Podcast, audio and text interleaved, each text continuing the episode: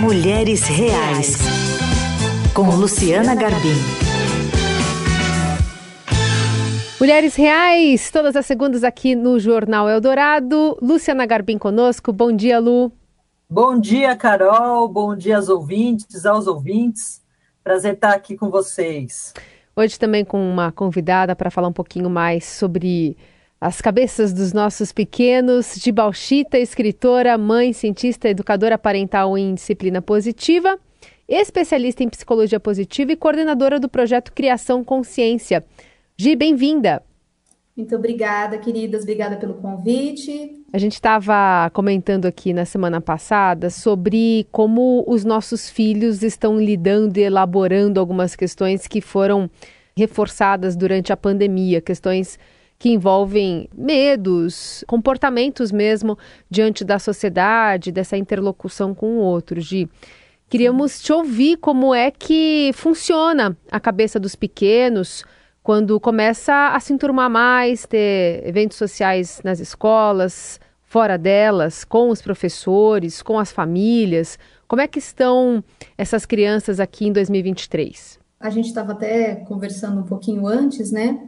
Uh, a gente nunca teve um olhar favorável ao desenvolvimento emocional dessas crianças. Na verdade, nós não tivemos e, portanto, nós não sabemos auxiliá-los. Então, a pandemia, ela acabou, vamos dizer assim, exacerbando uma, uma questão que já estava latente faz tempo.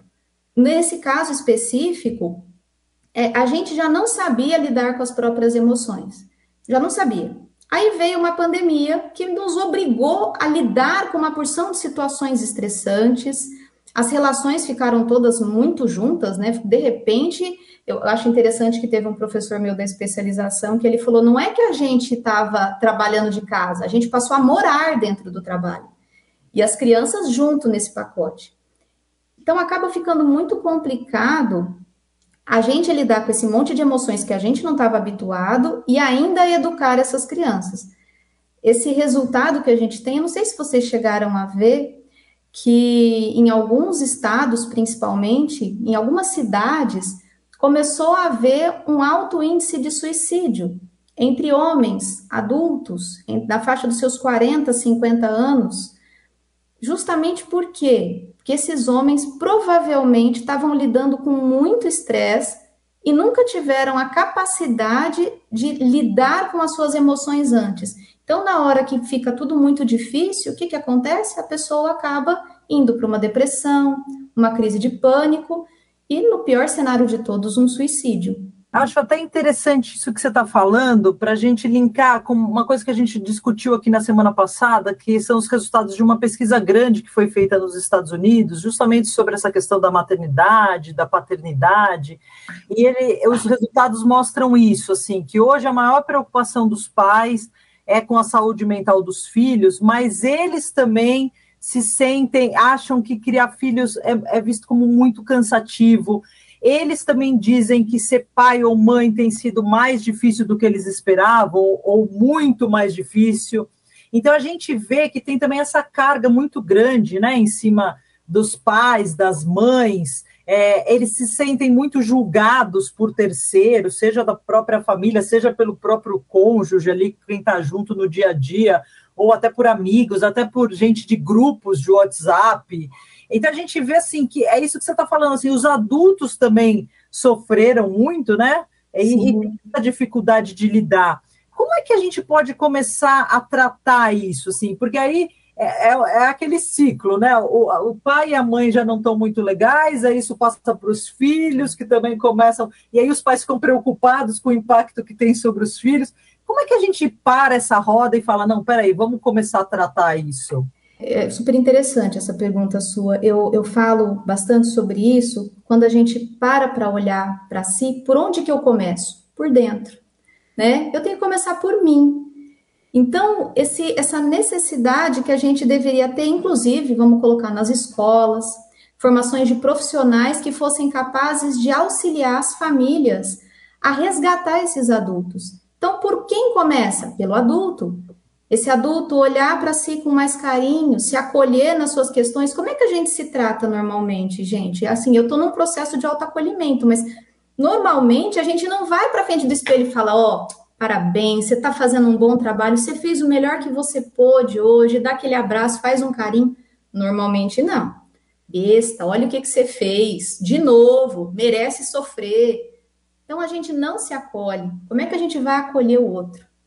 Começa sempre por nós, sabe? E aceitar as emoções. Tudo bem sentir. Não existe emoção errada, não existe emoção feia. Você pode sentir raiva, você pode sentir tristeza, você pode. A diferença é o que você vai fazer com isso. Como eu vou lidar com isso? Isso precisa ser ensinado aos nossos filhos também. Mas o passo essencial é como é que eu vou lidar com aquilo que eu não admito que eu sinto. Gi, então você está dizendo para a gente que, além da pandemia ter colocado uma lupa sobre o que a gente não estava vendo, mas já estava sentindo, uhum. você está sugerindo que, para tratar dos sentimentos das crianças, dos nossos filhos, há de se olhar para dentro, há de se começar essa revisita pelo sentimento dos próprios pais, que, portanto, têm de estar abertos e ter uma compaixão, ter ser autocompassivos com o que sente e com as críticas que faz a si próprio. Exato. A primeira coisa é a gente pensar como é que eu vou acolher alguém se eu não me acolho. Aí eu vejo alguns pais, mães que chegam, ah, meu filho não aceita errar. Aí como é que você lida com os seus erros? Aí eu falo que tudo bem para ele, mas quando eu erro, eu fico muito brava. Então a gente precisa lembrar que a gente educa muito mais pelo exemplo do que pelas palavras. As nossas ações comunicam muito mais do que as nossas palavras. Então, como é que eu lido comigo? Como é que eu lido com as minhas emoções? Como é que eu lido com os meus erros? Sim, perpassa pelo adulto, sim. O adulto precisa se reeducar para educar e ele precisa de apoio, porque tem sido assim há muito tempo. Como é que eu vou fazer então? Então a gente precisa estudar, a gente precisa ir com calma. Essa questão que vocês colocaram também das críticas, né, o julgamento. Pode reparar que dificilmente alguém julga um pai ou uma mãe que tiveram uma abordagem não acolhedora ou até violenta com a criança. Não é esse esse esse pai que recebe o dedo apontado. Quem recebe é quem está tentando acolher. Por quê? Porque é diferente. Não é o comum. Então, tem uma porção de, de etapas que a gente vai precisar fazer para conseguir é, chegar num, num lugar de mais harmonia, vamos colocar assim, de saúde mental. E um dado interessante para todas nós aqui: é, a inteligência emocional, ela previne, ela é quase uma garantia de que você vai ter uma melhor saúde mental. Hoje, por esse aspecto, a pandemia e todas essas dificuldades que a gente passou, né, e a gente ainda tem passado, em muitas famílias ali, são até uma oportunidade para a gente olhar para esse lado que você está lembrando aqui que a gente não olhava muito, né? Mas às vezes as pessoas, acho que muita gente até que está nos ouvindo aqui pode ficar com uma dúvida: bom, mas e por onde eu começo? É, isso da informação que você trouxe é muito importante. Assim, hoje em dia a gente tem muitos canais que dá para a gente buscar informação. Mas o que, que você recomendaria assim, para quem está nos ouvindo e que está, por exemplo, com um filho que mudou o comportamento, que sente que está com muito medo, que está com alguma fobia, algum pânico? Qual que é o caminho que se deve percorrer para que você compreenda melhor tudo o que está acontecendo e ajude não só o seu filho, como a você mesmo, muitas vezes? Uh, eu acredito que o primeiro passo essencial é que a gente se eduque emocionalmente, que a gente busque ferramentas para se educar emocionalmente. Então, começar mesmo olhando para si. Então, o primeiro passo a autoconsciência.